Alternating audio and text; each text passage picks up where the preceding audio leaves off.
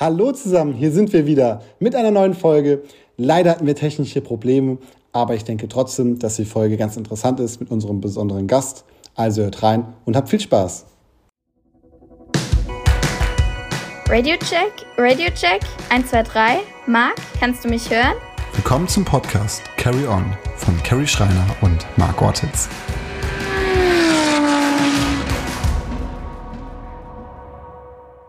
Ja, die letzte Folge mit Hans-Jürgen Abt war wirklich eine sehr, sehr erfolgreiche Folge, denn ähm, es haben sich sehr, sehr viele Leute dafür interessiert und sie kamen wirklich sehr gut an. Zudem haben vielleicht einige gesehen auf Instagram bei Carry On, dass die Zeitung darüber berichtet hat. Und ähm, witzigerweise, Carrie, hast du es auch gelesen? Hans-Jürgen Abt ist jetzt wohl Formel-E-Fahrer. ja, das ist das Erste, was mir aufgefallen ist. Das stimmt natürlich nicht. Also Hans-Jürgen Abt fährt kein Formel E, aber es war auf jeden Fall witzig. Ja. Und äh, zudem auch ein witziger Fun Fact. Ähm, heute, also wir haben heute den Montag, nachdem der Podcast online gegangen ist, ähm, haben wir gemerkt, dass Motorsport, also einer der erfolgreichsten Zeitungen, sage ich mal in Deutsch-Österreich, haben unseren Podcast mit Bruno Spengler gehört und haben den eins zu eins abgetippt. Hast du es gelesen, Carrie? Ja, auf, beim Motorsportmagazin. Also genau, Motorsport. Fall, äh, so heißt die Zeitung. Aber ja, ist auf jeden Fall ein großer Erfolg, dass solche Portale auf uns aufmerksam werden. Deswegen, ja, geht voran, Marc. ja, auf jeden Fall. Und ähm, wie war dein Wochenende? Was hast du getan? Ja, ich war am Wochenende mal zu Hause, bisschen was hier erledigt. Waren äh, am Samstag in Köln. Gestern hatte ich einen Workshop, also jetzt nichts Besonderes, aber es ist auch mal ganz gut zu Hause zu sein. Und deins? Ja, ich war mit meiner Freundin in Berlin. Das war so ein Kurztrip. Sie hat mir gesagt, ich soll was organisieren. Ich habe es ein bisschen falsch verstanden und habe dann einfach mal kurzfristig Sachen gebucht und ähm, sind dann nach Berlin geflogen, hatten wirklich schöne zwei, drei Tage und haben uns ein bisschen ja die Zeit zu zweit genossen.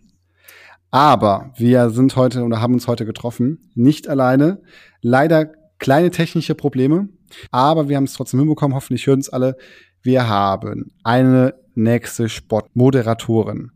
Und zu jedem guten Rennwochenende ist eine gute TV-Übertragung wichtig. Beim letzten Mal hatten wir Laura Papendick und dieses Mal haben wir Yves Scher. Yves, hörst du mich? Ja, hallo. Ein wunderschönes Hallo an euch beide. Ja, schön, dass du dabei bist, Yves. Danke für eure Einladung. Ich freue mich total. Ich darf euch nämlich sagen, sorry einmal für die technischen, technischen Komplikationen. Ähm, ist tatsächlich auch mein allererstes Mal ähm, im Podcast und irgendwie will ähm, ja ein Laptop eines bekannten Herstellers irgendwie nicht so ganz eure Software schlucken. sorry dafür. Aber auf jeden Fall hört man dich sehr, sehr gut und klar und deutlich. Ja, Marc hat gerade einen Daumen hoch gemacht, das heißt, es ist, glaube ich, trotzdem gut. genau. Ja, Yves, wie war dein Wochenende? Ähm, äh, spannend. Äh, ich habe äh, eigentlich eine ganz schöne äh, Produktion gehabt für einen äh, digitalen Event. Ich darf noch nicht so viel verraten. Äh, wir haben viel geprobt, viel gedreht schon.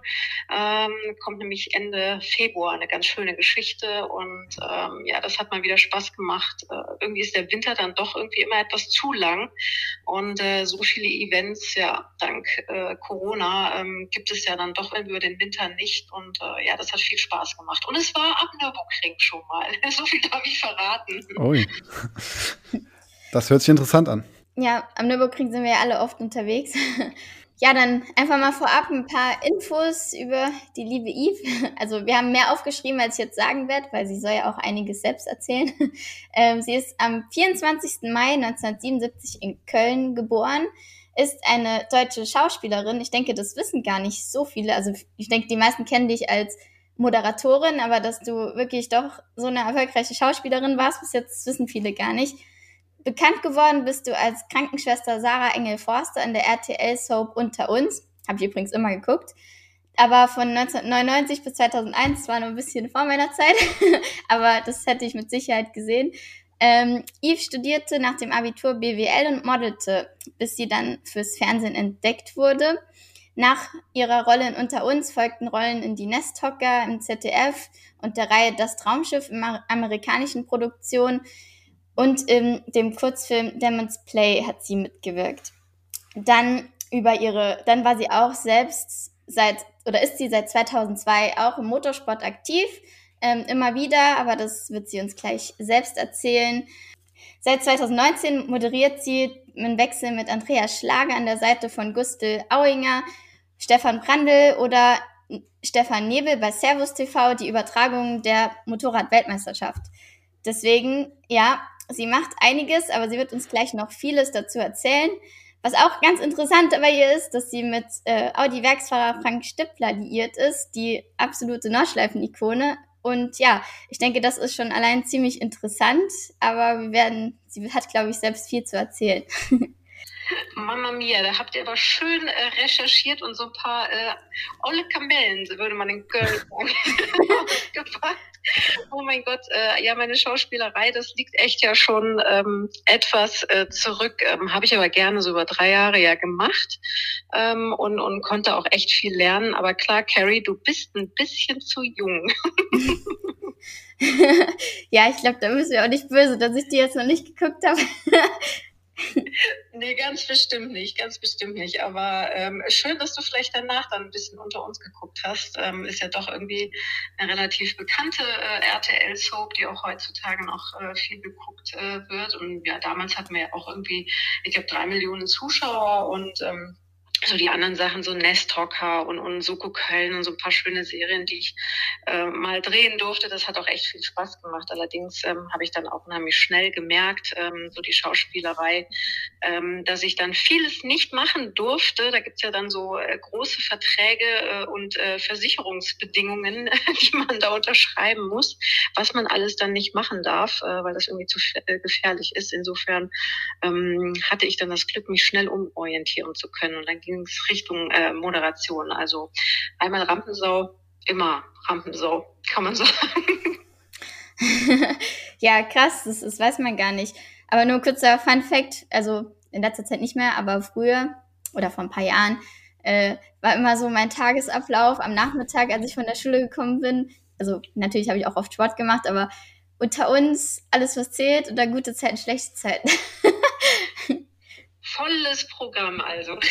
Ja. Kennst du dich jetzt tausendmal besser aus als ich. Also ich bin da leider überhaupt gar nicht mehr im Thema.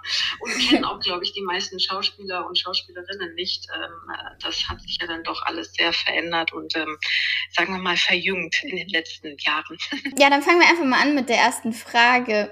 Wie, wie kam denn die Leidenschaft für die Bühne oder ähm, wie, wie bist du da reingekommen?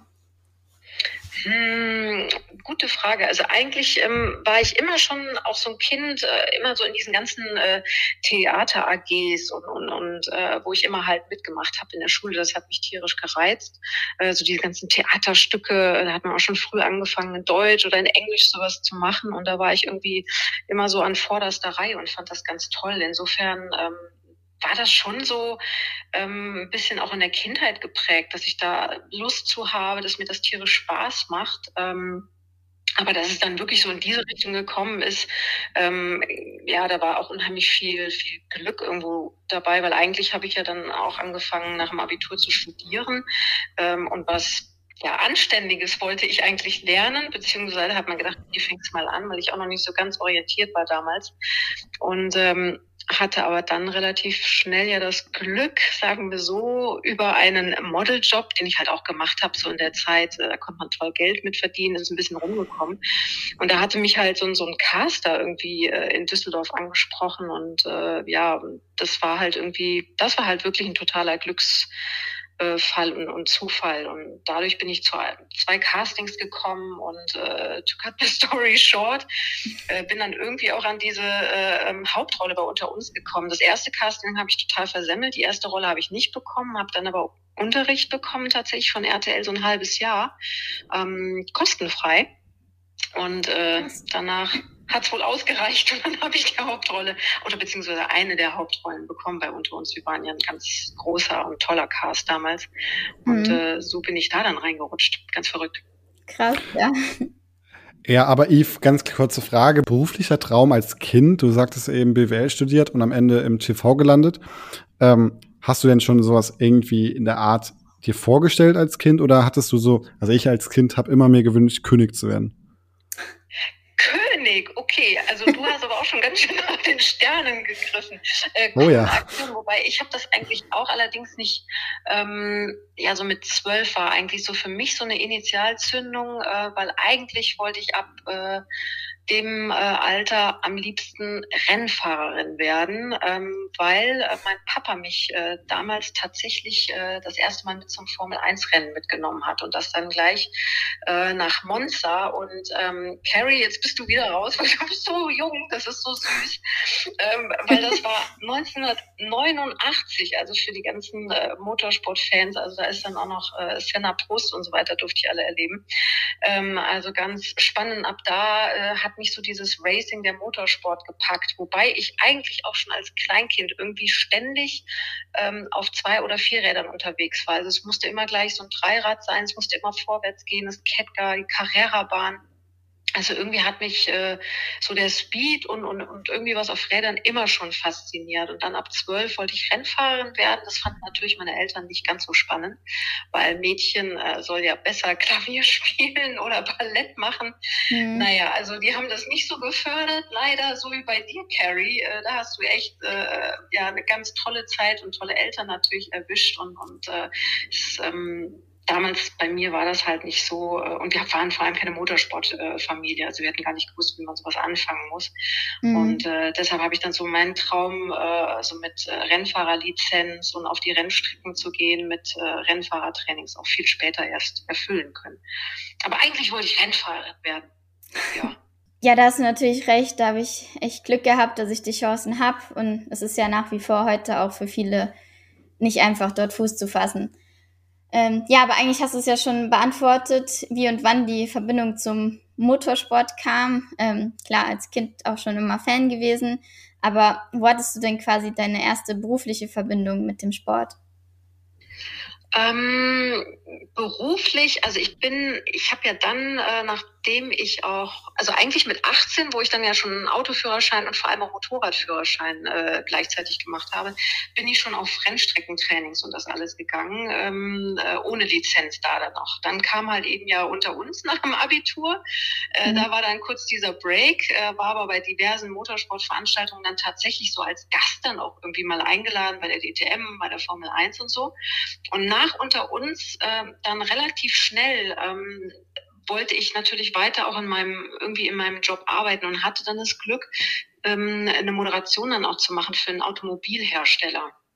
Und äh, daraus ist dann sozusagen so ähm, echt ein totaler Switch bei mir gekommen, wo ich mich so wohl gefühlt habe, auch auf der Bühne dann, äh, dass ich gesagt habe, oh wow, Live-Publikum vor mir, äh, man bucht mich wegen mir, ich kann sein, wie ich will, da ist nicht jetzt irgendwie ein Skript oder wie halt beim im Schauspiel eine Rolle, die ich spielen muss, sondern ich kann ich selbst sein und, und ähm, bei der Moderation so, ähm, ja, einfach äh, äh, so mein Ding machen. Und äh, daraus habe ich dann ganz schnell gemerkt, boah, das will ich, das will ich unbedingt und habe dann versucht, so ein bisschen mehr in der Szene dann noch weiter Fuß zu fassen. Bin parallel dann immer mal so VIP-Events im Kartbereich gefahren und und und und habe dann halt auch meine Rennlizenz am Nürburgring tatsächlich gemacht, äh, im kleinen Formelautochen. Und äh, das ging dann alles irgendwie immer so ein bisschen einher. Ähm, Rennlizenz, äh, dann so die ersten äh, Moderationen für Automobilhersteller und und und. Und dann durfte ich das allererste Mal in so einem Markenpokal, das war damals der Alpha 147 Cup, das war 2002. Mhm. Da hatte mich Alfa Romeo Deutschland und ein Team, also Holzer waren das, die sind damals ja auch noch in der DTM gefahren, mhm. gefragt für so einen Gaststart. Ja, und daraus sind dann vier Jahre mit Alfa Romeo unter anderem äh, geworden. Und das hat sich dann so parallel entwickelt. Das Racing, also selbst zu fahren und die Moderation. Das ist also echt für mich so eine perfekte Kombi, also echt so ein Traum in Erfüllung gegangen. Ja, cool. Ähm, kurz, weißt du, wo ich dich das erste Mal gesehen habe? Also ich habe dich das erste Mal als Moderatorin gesehen. Und zwar war das 2015 aus, auf der Autobild Race Night. Da habe ich dich das erste Mal in Action gesehen und dachte boah, krass, die ist voll cool. Also wie du das machst, das ist so total locker und witzig. Also da habe ich dich das erste Mal gesehen. wie süß, das war in, in Essen, äh, auf der Essen Motorshow dann. Genau. Genau. Tolle Veranstaltung. Ja, die vermisse ich auch echt die letzten zwei Jahre jetzt durch äh, doofe Corona-Umstände. Mhm. Aber äh, klasse Veranstaltung, weil wir da ja einmal auch so die Sportscast des Jahres äh, auszeichnen, aber halt dann auch so diese besonderen Persönlichkeiten im Motorsport äh, des vergangenen Jahres. Ja, cool. Was hast, was, warum warst du denn da? Ähm, ja, also ich war halt, habe immer meine Einladung gekriegt. Also ich wurde jetzt äh, meistens nicht ausgezeichnet. Also was heißt, ich wurde nie ausgezeichnet. Aber äh, nee, ich war halt immer da, weil, weil ich eine Einladung gekriegt habe und es ja immer ein cooles Event ist und ich da ja auch viele kannte. Also einfach so, weil es schön war. Und ich auch meistens in Essen irgendwas hatte. Ähm, also irgendwo am Stand war für einmal für Lamborghini oder für Girls Only, also immer unterschiedlich. Ach, witzig, witzig, meine Güte. Ja. Mensch, da hättest du mal winken sollen. Aber wer weiß, vielleicht dürfen wir dich ja irgendwann in Zukunft mal auszeichnen, wenn es die Veranstaltung dann wieder gibt. Ja, hoffentlich. Ja, Yves, du sagtest gerade eben, dass du ähm, Alpha Cup gefahren bist. Eventuell würde ich ganz kurz mal hier was ablesen, denn du bist nicht nur Alpha Cup gefahren von 2002 bis 2005, sondern dazu schon dreimal 24 Stunden Nürburgring-Rennen. Wie lang ging immer das Rennen für dich beim 24? 24 Stunden oder seid ihr leider schon mal vorher ausgeschieden? Äh, ich bin alle dreimal, also ähm, nicht die 24 Stunden durchgefahren. Also ähm, wir haben uns tatsächlich, äh, also zweimal irgendwie auch immer wieder über Start und Ziel äh, bei der Zielflagge äh, drüber geschleppt, aber wir müssen zugeben, äh, wir waren äh, jetzt äh, leider bei allen meinen drei Teilnahmen nicht ganz so erfolgreich, was echt total schade war, gerade also bei den in den zwei Jahren auch, ähm, wo ich mit Alfa Romeo da am Start war, das war dieser Alpha GT, das war sogar ein Werkseinsatz.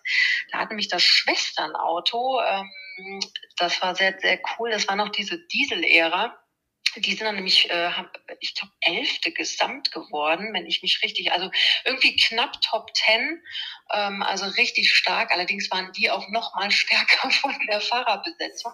Äh, ich hatte in meinen beiden Jahren mit Alpha natürlich noch viel zu lernen, aber ich hatte zum Beispiel das Glück, äh, mit Franz Engstler auch unter anderem auf diesem Alpha zu ähm, sitzen. Carrie, den kennst du ja auch äh, ziemlich gut mit Sicherheit. Ja. Ähm, wer ihn nicht kennt, ne, so aus der ganzen äh, Tourenwagen-Ära ist er ja auch eine ganze Legende, also einmal als Fahrer ja damals gewesen und jetzt natürlich als Teamchef.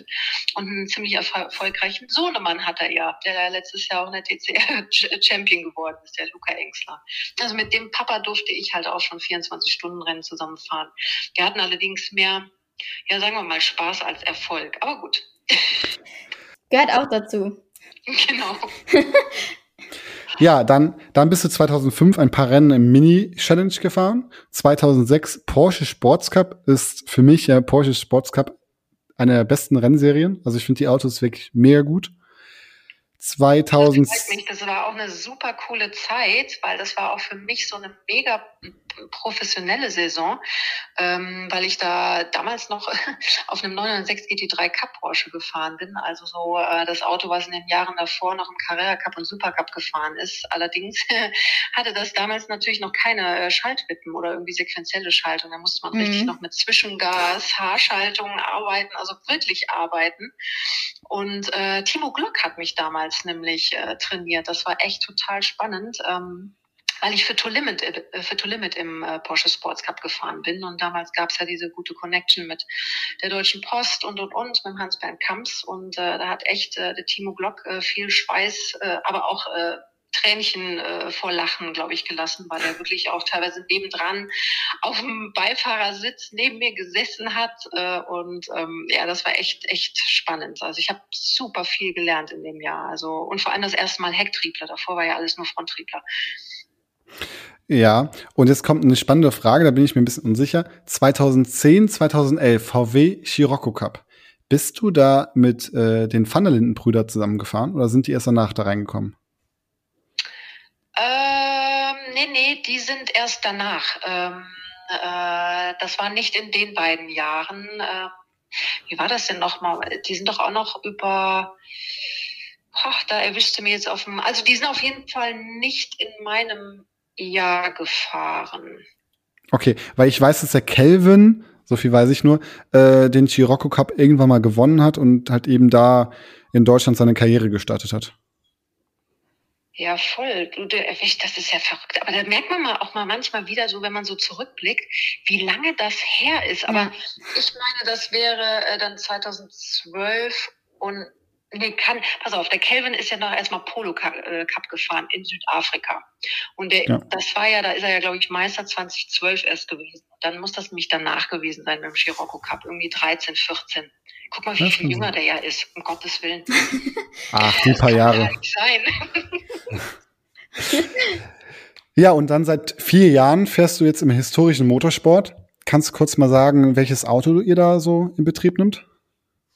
Ähm, tatsächlich, ich hatte halt eben jobbedingt ja eine etwas größere Pause, weil es einfach, ähm, ja, es ging nicht, weil ich habe so viele Jahre parallel zum Beispiel die, die äh, BEC, das ist ja die äh, Prototypen-Langstrecken-Weltmeisterschaft begleitet, parallel auch noch die DTM plus so ein paar 24-Stunden-Rennen und dann ging es halt irgendwie nicht, äh, noch so einen kompletten Markenpokal oder ähnliches zu fahren, weil ich dann doch schon auch irgendwie etwas ehrgeizig war und nicht nur so irgendwie ein, zwei Rennen fahren wollte. Und dann äh, hat mein Mann mir das das allererste Mal möglich gemacht, weil ich ihm so in den Ohren gelegen habe, glaube ich.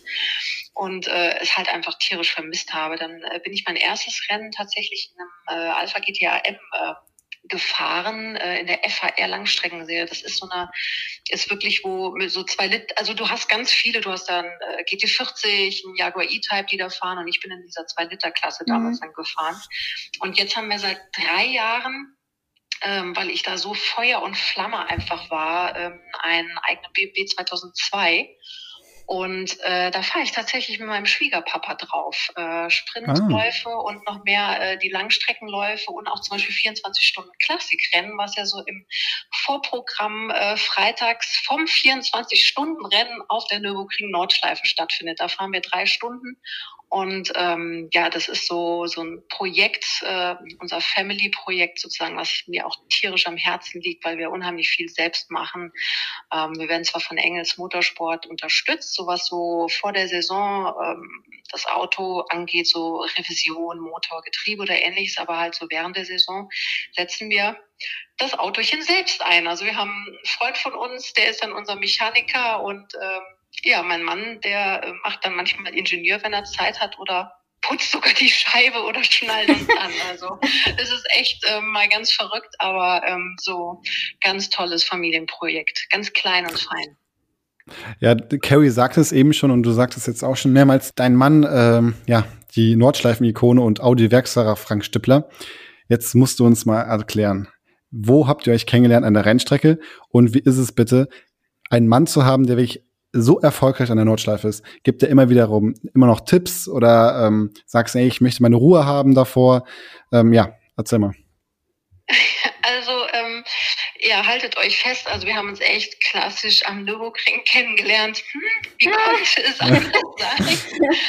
ähm, ja, da sind wir äh, beide. Ähm, ich bin da als Vorbereitungsrennen halt, äh, damals hieß es ja noch VLN gefahren, und zwar Test- und Einstellfahrten. Und mein Mann ist natürlich ja schon viel professioneller unterwegs gewesen. Und da haben wir uns am Nürburgring kennengelernt und äh, ziemlich bald dann auch lieben gelernt, muss ich sagen.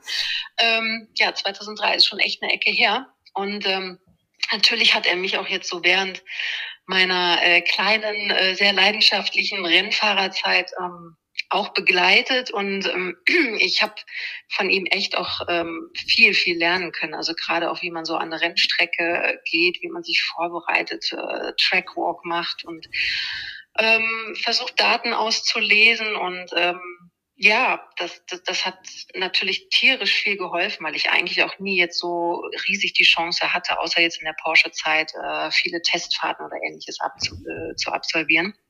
Und äh, also äh, ich höre mir liebend gern natürlich seine Tipps an, auch wenn man natürlich hin und wieder auch mal ähm, aneckt, aber ähm, also ich, es, und der Druck ist ziemlich groß, weil ich irgendwie dann nochmal denke, ich will ihn nicht blamieren. Also gerade zum Beispiel bei diesen 24 Stunden Klassikrennen, ähm, das ist schon echt sehr aufregend für mich, muss ich sagen, weil man natürlich, also einmal moderiere ich da natürlich auch dann, was das 24-Stunden-Rennen angeht, dann für Nitro.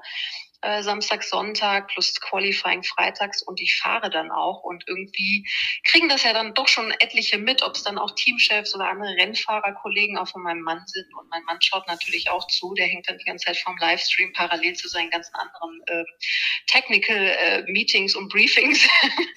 aber ähm, ja, also das, das macht tierisch viel Spaß. Ich kann unheimlich viel von ihm lernen, aber natürlich ist auch irgendwo mein Talent begrenzt. Ich bin ja bei weitem äh, keine ähm, Profifahrerin, aber ähm, es macht dann schon echt Spaß, so jemand an der Seite zu haben. Und egal, welche blöde Frage ich noch habe oder ähnliches, oder wir fahren dann auch mit dem Straßenauto äh, dann Wochen davor nochmal die Nordschleife ab und, und äh, gehen hier und da auch zusammen nochmal zu einem Track Day. Das ist schon äh, eine tolle Vorbereitung. Eigentlich müsste ich echt erf erfolgreicher jetzt auch sein bei dem, was ich mir eigentlich alles beibringen könnte.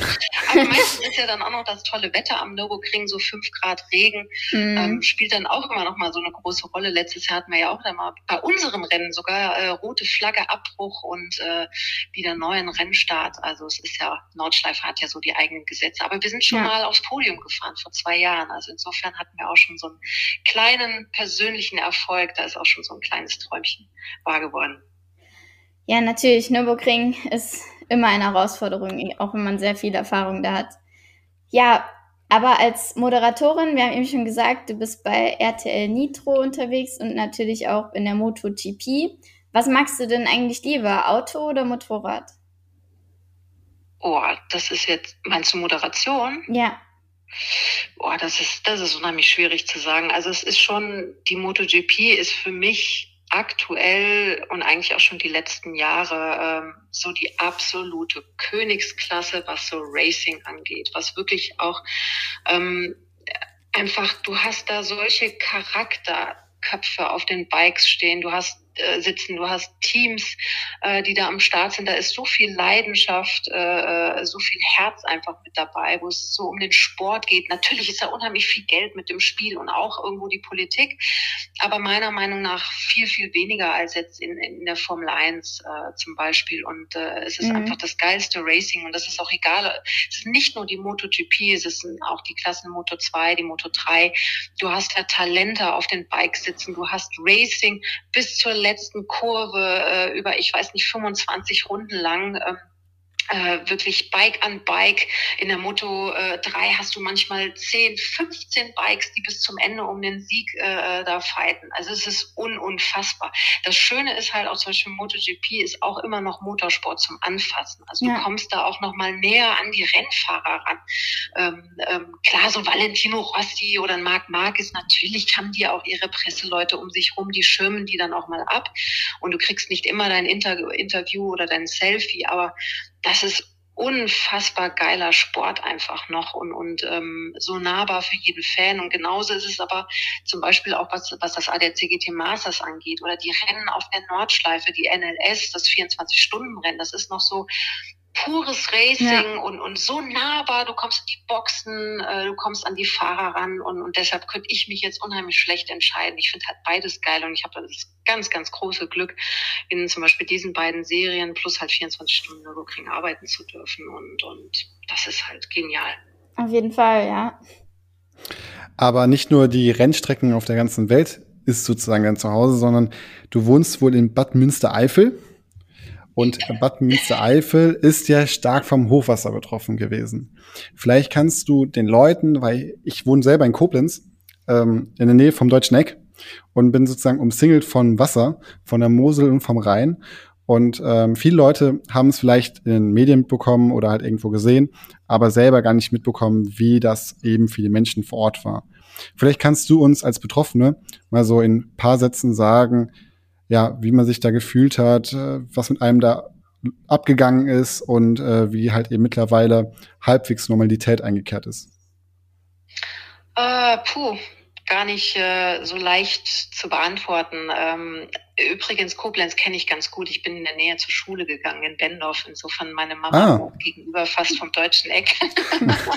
und meine Schwester ist tatsächlich in Koblenz geboren. Also auch die Ecke kenne ich relativ gut. Ähm, ja, zu deiner Frage. Ähm, Bad Münstereifel. Ähm, der Flutkatastrophe ist das gar nicht so leicht zu beantworten. Ähm, wir waren ja hier mit der Erft ähnlich schlimm betroffen wie jetzt ähm, alle Opfer halt auch an der A.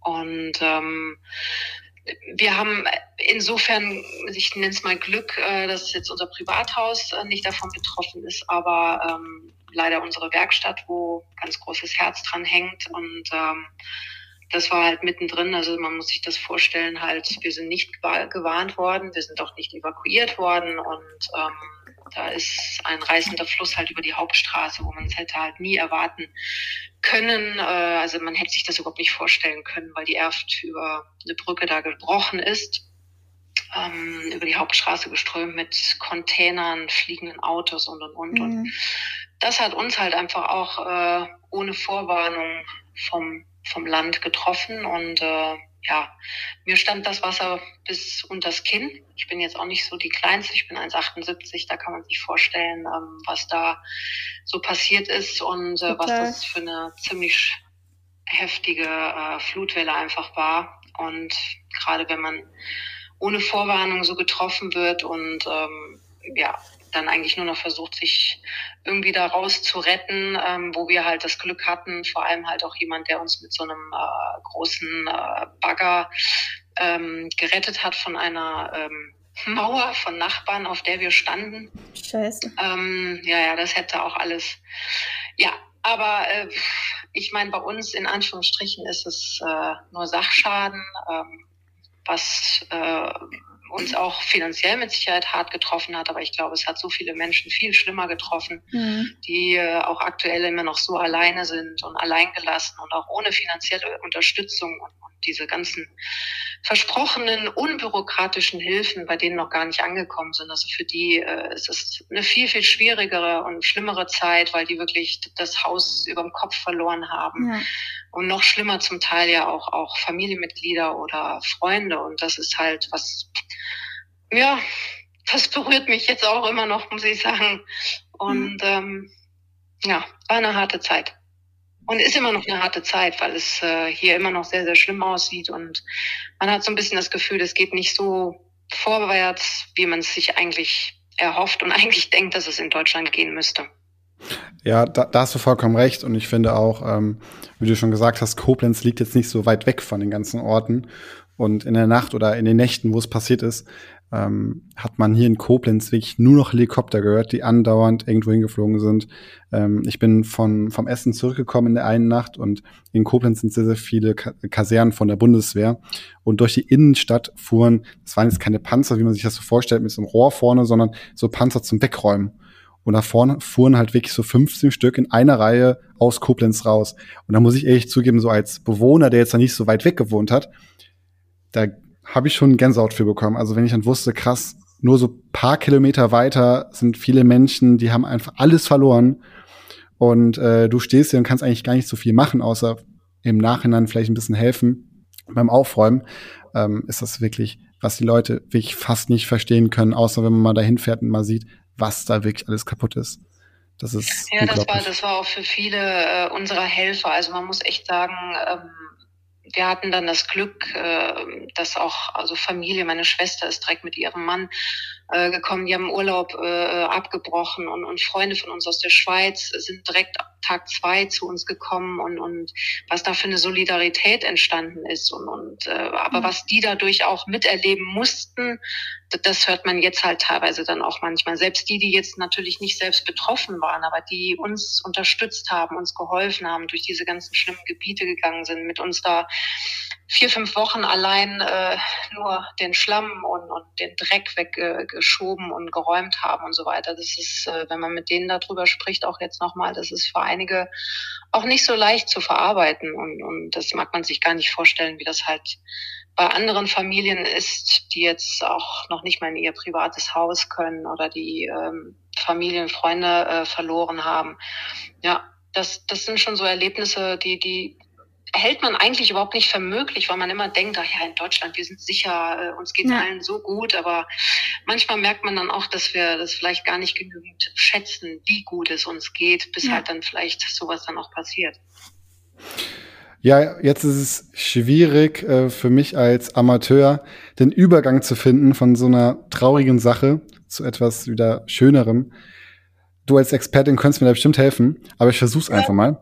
Es ist schwierig, es ist ganz schwierig, aber lass uns über die schönen Dinge sprechen. Und ich glaube, ich habe auch die Hoffnung, dass die Eifel auch irgendwann wieder und vor allem auch das Ahrtal wieder so schön ist. Und, und, äh, und da gibt es ja so viele Motorsportfans auch, die hoffentlich dann auch irgendwann mal wieder, ja, glücklich zur Rennstrecke vielleicht kommen und, mhm. und ähm, vor allem, äh, dass es allen bald ganz gut geht wieder. Genau, und da hast du mich dann schon wieder auf den richtigen Pfad gebracht. Motorsport. ähm, ja, was machst du denn sonst noch neben Motorsport und deiner Arbeit als Moderatorin? Hast du eventuell noch dann Modelst du noch so wie früher oder gibt's da was anderes? Ha, du bist ja echt süß, aber dafür bin ich viel zu alt. Quatsch. als verstecktes Kompliment. Nee, das Modeln, das habe ich echt damals auch neben der Schule und, und äh, Abituren so gemacht. Das war, das war eine lustige Zeit, irgendwie Geld verdienen und ein bisschen in die große weite Welt. Und aber nee, um Gottes Willen. Ähm, ja, was mache ich? Also bei mir ist echt äh, ziemlich viel, auch wenn ich zu Hause bin, hat hat es unheimlich viel einfach auch mit Racing zu tun. Jetzt, jetzt, wo auch die Winterpause ist. Ich habe gerade bis zu unserem Podcast hier habe ich die ähm, Präsentation vom, vom, äh, von der Ducati MotoGP-Mannschaft mir angeschaut. Ich gucke mir dann Kyalami an, ich gucke mir Daytona an, ich gucke mir die ganzen Rennserien, die Livestreams an. Ähm, ich hm. bin halt unheimlich Motorsport ähm, äh, fasziniert. Und wenn ich dann nicht selbst vielleicht gerade dann auch zu Hause irgendwie Sport mache, oder natürlich Zeit mit meinem Ehemann verbringe. ähm, äh, das ähm, kommt tatsächlich in jetzt Corona-Zeiten glücklicherweise, das ist so, so ein schöner Nebeneffekt, dass wir einfach ein bisschen mehr Zeit äh, füreinander haben. Ähm, ja. Das genieße ich dann auch. Und wir wohnen da in der Eifel, ähm, auch wenn es nicht ganz so schön ist wie sonst, aber natürlich trotzdem direkt Natur. Da kann man sich aufs Mountainbike schwingen oder in den Wald äh, äh zum Laufen und Spazieren gehen. Ähm, sowas mache ich gerne. Und ich schätze äh, unheimlich jetzt auch die Zeit so mit meiner Familie. Also ich habe äh, da auch äh, meine Mama äh, ähm, die halt auch alleinlebend ist und äh, man wächst unheimlich zusammen. Meine Schwester auch äh, mit ihrem äh, Lebensgefährten, die uns auch so jetzt hier durch diese Flutkatastrophe sowieso getragen haben mit äh, meinem kleinen Neffen. Ich bin eine tolle Tante übrigens. Das ist super. man kann immer die schönen Sachen mit äh, den Kids dann erleben und wenn sie dann äh, mich zanken, wenn der Kleine mich zankt, dann kann ich ihn dann zurückgeben. Also ist auch ganz praktisch. Aber so Family Time und äh, Sport, ähm, das schätze ich dann irgendwie so neben meinem Arbeit und dem Motorsport. Ja, muss auf jeden Fall auch sein. Es ist ja eigentlich noch wichtig, oder nicht eigentlich, sondern ist ja noch wichtiger als das andere alles, weil ohne irgendwie Menschen, die wir lieben oder Familie, sind wir eigentlich gar nichts. Total. Das ist, da, da sprichst du mir aus dem Herzen. Ich meine, du kennst das ja wahrscheinlich auch mit deinen Eltern. Ich meine, die begleiten dich ja unheimlich viel auch ja. zu deinen Rennstrecken und, und äh, Rennen, äh, die du so über das ganze Jahr fährst. Und, äh, genauso erlebe ich halt einmal auch privat dann so den Support, weil äh, ich habe auch manchmal Tage, wo ich einfach, weiß ich nicht, Jetlag geplagt bin oder hier mal zweifle oder denke, oh Gott, äh, war der Job jetzt gut, den du gemacht hast? Und, und das ist halt immer das Wichtige, dass du irgendwie äh, Familie hast äh, oder auch so den engsten Freundeskreis, äh, mit dem du äh, dann auch so private Sachen teilen kannst. Auf jeden Fall. Ähm, du, ich habe da vor kurzem auf der Porsche-Seite auf Instagram, also nur zur Erinnerung, Porsche hat, ähm, ich weiß nicht, zwischen 20 und 30 Millionen Follower auf Instagram, habe ich so einen Post gesehen und da dachte ich, ja, die, die kennst du doch. Und dann standest du da vor so einem, vor einem Oldtimer und äh, hast da posiert. Was hat es denn damit auf sich? Ah, das, das ist eine ganz tolle Geschichte, ähm, weil da habe ich das Glück, dass ich äh, sozusagen eine Hero, so eine Patenschaft nennt, äh, nennt sich das von, von Porsche Classic ähm, übernehmen durfte. Die haben so einen ganz tollen Teilekatalog, äh, ähm, wo äh, die sozusagen ihre historischen Ersatzteile äh, für diverse ähm, Porsche-Modelle, also egal ob 356, 911, 924, mhm. 944 und so weiter präsentieren. Und da gab es jetzt dann auch wieder drei, beziehungsweise das erste Mal, so drei Paten für spezielle Bauteile. Und da dieses blaue Wägelchen, das ist ein 911, äh, Baujahr 72, das ist ein 2,4 T Ölklappmodell, das ist meins. Mhm. Cool. Und äh, der hat halt eben diese speziellen Stoßfängerhörnchen vorne und äh, das ist ein neues Ersatzteil, was die gebracht haben, was in dem Katalog drin ist. Und da haben wir ein ganz, ganz hübsches äh, Fotoshooting gemacht. Mhm. Ich habe halt das Glück, in diesem schönen Katalog drin sein äh, zu dürfen, den da Porsche Classic und das Porsche Museum einfach vertreiben. Und äh, ja, tolle Geschichte, hat tierisch Spaß gemacht. Das war kurz vor der Flut tatsächlich, letztes Jahr im Mai. Krass, ja. Mhm. Naja, dann hast du ja aus dem Monat wenigstens eine schöne Erinnerung auf jeden Fall. Absolut, absolut. Ja, und das sind auch solche Sachen, die mir unheimlich viel Freude machen, weil ähm, das, ich nehme sowas auch nicht als selbstverständlich, weil ich meine auch so, so, so ein Brand wie, wie Porsche, äh, ich meine, davon träumt ja irgendwie ja. jedes Kind und mittlerweile, egal ob Männlein oder Weiblein, äh, so ein Auto mal fahren zu dürfen oder äh, irgendwie was mit dieser tollen Marke äh, zu tun haben zu dürfen. Und äh, ja. das, sowas ist natürlich für mich dann auch eine mega Ehre. Und äh, ich habe ja das Glück, dass ich für die seit 2003 auch unheimlich viele Veranstaltungen moderiere, ob, mhm. egal ob es jetzt so Fahrzeugpräsentationen, äh, beim Oldtimer Grand Prix zum Beispiel, wo ich dann so Legenden wie Striezel Stuck, äh, Derek Bell, äh, Hans Hermann oder so interviewen darf, ähm, solche Events machen darf. Das ist dann dann, ja, das ist äh, für mich ein ganz großes äh, Glück und echt eine Ehre, dass ich solche Jobs dann auch machen darf. Ja, auf jeden Fall. Ähm, und auf was freust du dich am meisten in diesem Jahr? Oh, dass es endlich wieder losgeht. Dass ich endlich wieder zum MotoGP Live an die Rennstrecke darf und genauso zum ADAC GT Masters. Mhm. so langsam ist der Winter mir dann doch so ein bisschen zu lang ja. äh, und zu leise und ich rieche kein Benzin, kein Öl, kein Reifen und das, äh, da freue ich mich am allermeisten äh, drauf. Also entweder, endlich wieder live an die Rennstrecke äh, und äh, ja, coolen Sport zu sehen. Ja, ADAC GT Masters. Letztes Jahr 2021 war das erste Jahr mit Nitro. Und ähm, da habe ich dich auch zum ersten Mal, ehrlich gesagt, das erste Mal gesehen in der Motorsportkarriere. Und jetzt würde mich eine Sache interessieren. Ich hoffe, du verrätst uns das, denn der größte Flop vor oder hinter der Kamera? Boah, muss das letztes Jahr gewesen sein? Ja, du kannst, dann nimm den größten Flop deiner ganzen Karriere. Hm, also einen großen Flop hatte ich tatsächlich mal äh, bei einer Porsche-Moderation. Das war auch äh, eine Autovorstellung. Da habe ich einen solchen Blackout gehabt. Das weiß ich noch wie heute und ich glaube, das werde ich auch nie vergessen. Ich hatte weder Teleprompter noch Karten in der Hand, weil es eigentlich immer so auch easy von der Hand ging und ich musste einen Vorstand äh, zu mir auf die Bühne bitten. Und äh, ich hatte einen kompletten Blackout und der saß sogar in meiner Blickrichtung, also quasi fast vor mir.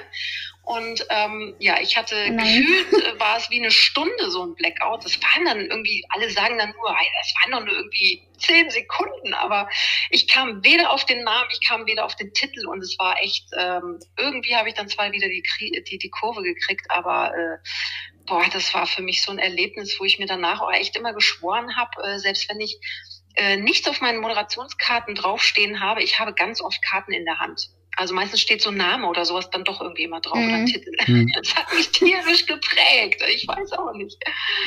Ja, ich habe heute ähm, ganz zufälligerweise Olympiade geguckt und auf einmal mitten im Interview hat man den Himmel gesehen.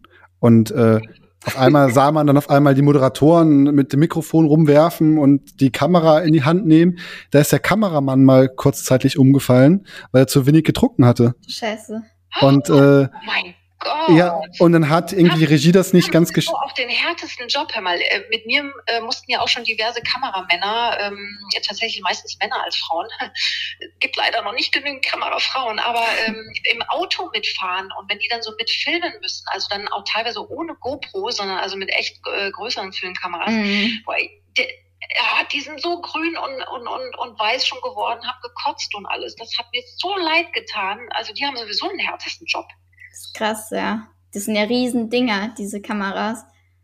Die sind schwer, die gucken immer nur durch die, äh, durchs Objektiv dann und gerade wenn du im Auto ja mitfahren musst oder so, boah, also, mach das mal oder guck mal auf dein Handy und film. Mhm. Also pff, musst du echt oh, einen harten Magen haben, glaube ich.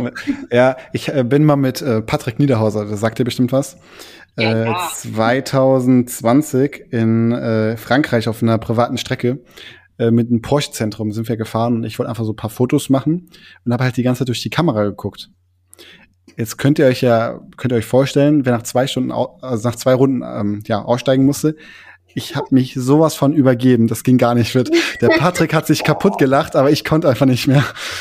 Aber eine, eine sehr ähm, ordentliche Wortwahl, die du da wählst. Ich habe es ja gerade eben etwas krasser ausgedrückt, glaube ich. Ne? Aber, nicht aber ich kann es so verstehen, weil es ist echt, glaube ich, hardcore.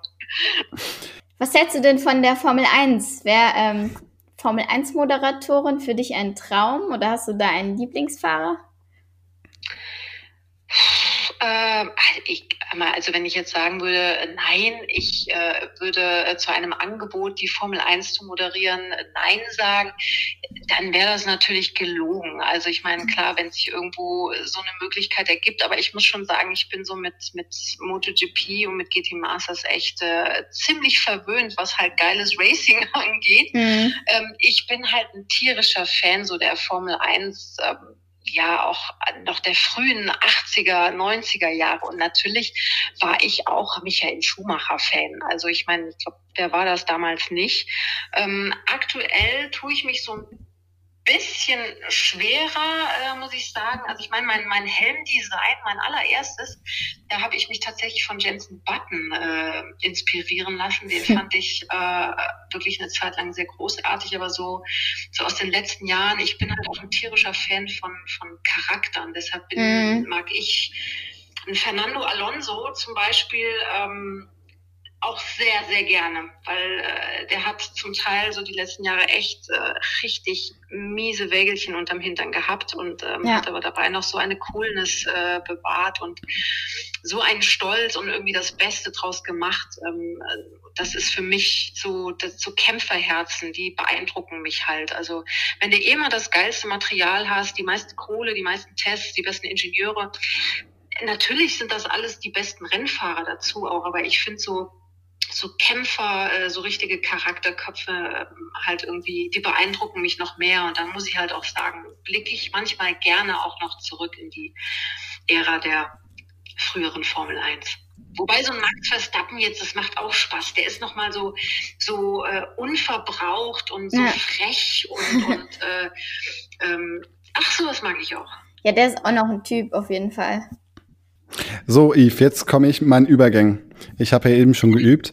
Jetzt habe ich einen perfekten Übergang. Du sagtest, sagtest eben Charaktere. Wir kommen zu einem 24-Stunden-Rennen. Diese Frage stellen wir allen Leuten. Du darfst eine Strecke aussuchen, welches Auto du gerne fahren würdest, zudem noch drei weitere Fahrer zu dir. Mit wem würdest du gerne ein 24-Stunden-Rennen betreiben? Äh, ja gut, die, die einfachste Antwort ist äh, 24-Stunden-Rennen äh, Nürburgring ist klar. Ja. Ähm, natürlich sind so diese ganzen mega GT3-Autos und, und alles äh, großartig. Also wenn es jetzt ein modernes Auto sein sollte, ähm, weil ich würde es mir heutzutage, glaube ich, nicht zutrauen, einfach ein GT3-Auto, dann würde ich sagen, äh, gerne zum Beispiel ein GT4-Auto. Ähm, und äh, welche vier Fahrer? Dann würde ich sagen, ähm, Frank Stippler, Frank Stippler, Frank Stippler. Oder ist das eine Auswahl? Ja, und der Schwiegervater? Nein, mit dem bleibe ich im historischen Motorsport. Hör mal, also. Wobei so ein 24-Stunden-Rennen also im historischen Motorsport, das wäre natürlich, ach, da hätte ich jetzt auch nochmal richtig Bock zu, muss ich sagen. Also das wäre natürlich äh, so der, der Traum aller Träume, wo du halt wirklich auch noch mit Autos fährst, ähm, ohne Traktionskontrolle, ohne ABS, ohne ESP, ohne diese ganzen äh, Wippenschaltung, ohne Elektronik mhm. und Klimbim, sondern pur die Autos so gerne aus den 70ern oder 80ern dann 24 Stunden Rennen. Dann setze ich natürlich auch meinen Schwiegerpapa mit drauf. ja, mal schauen. Vielleicht, vielleicht gibt es es ja irgendwann mal noch. ja, und Striezel, und Striezel wollte ja auch irgendwann mal mit mir auf dem 2002 äh, fahren. Insofern vielleicht äh, machen wir dann die Runde. Schwiegerpapa, mein Mann, Striezel und ich. Das wäre doch mal eine Runde. Perfekt. ja, dann kommen wir auch schon wieder zum Schluss. Ähm, wir sind schon ziemlich lang dabei, aber Eve hat auch interessante Sachen erzählt, auf jeden Fall. Ähm, es war schön, dass du dabei warst. Und ja, wir sehen uns auf jeden Fall auf den Rennstrecken irgendwo. Ich freue mich total aufs Wiedersehen, vor allem auf das Persönliche und äh, sage euch vor allem auch echt danke, dass ihr an mich gedacht habt für euren Podcast. Vielen, vielen Dank, habe mich echt gefreut. Sehr gerne. Gerne. Ja, und verlinkt uns gerne auf Instagram, wenn ihr die Folge teilt. Wir, wir freuen uns auf jeden Fall auf die Saison. Und in der nächsten Folge haben wir entweder ein Update, wo wir dieses Jahr sind. Das ist nämlich noch nicht ganz klar, beziehungsweise spruchreif. Ähm, ja, und wahrscheinlich haben wir dann wieder einen Gast, der auch in der DTM starten wird oder vielleicht auch noch jemand anderes. Also seid gespannt. Genau. Also vielen, vielen Dank, Yves, dass du die Zeit für uns genommen hast. Ich wünsche dir noch einen schönen Abend und wahrscheinlich sieht man sich dann bei der GT Masters 2022. Und ähm, ja, vielen, vielen Dank. Ich sage euch danke und ganz, ganz liebe Grüße draußen an alle Motorsport- und Racing-Fans. Ciao, ciao. Ciao. Tschüss.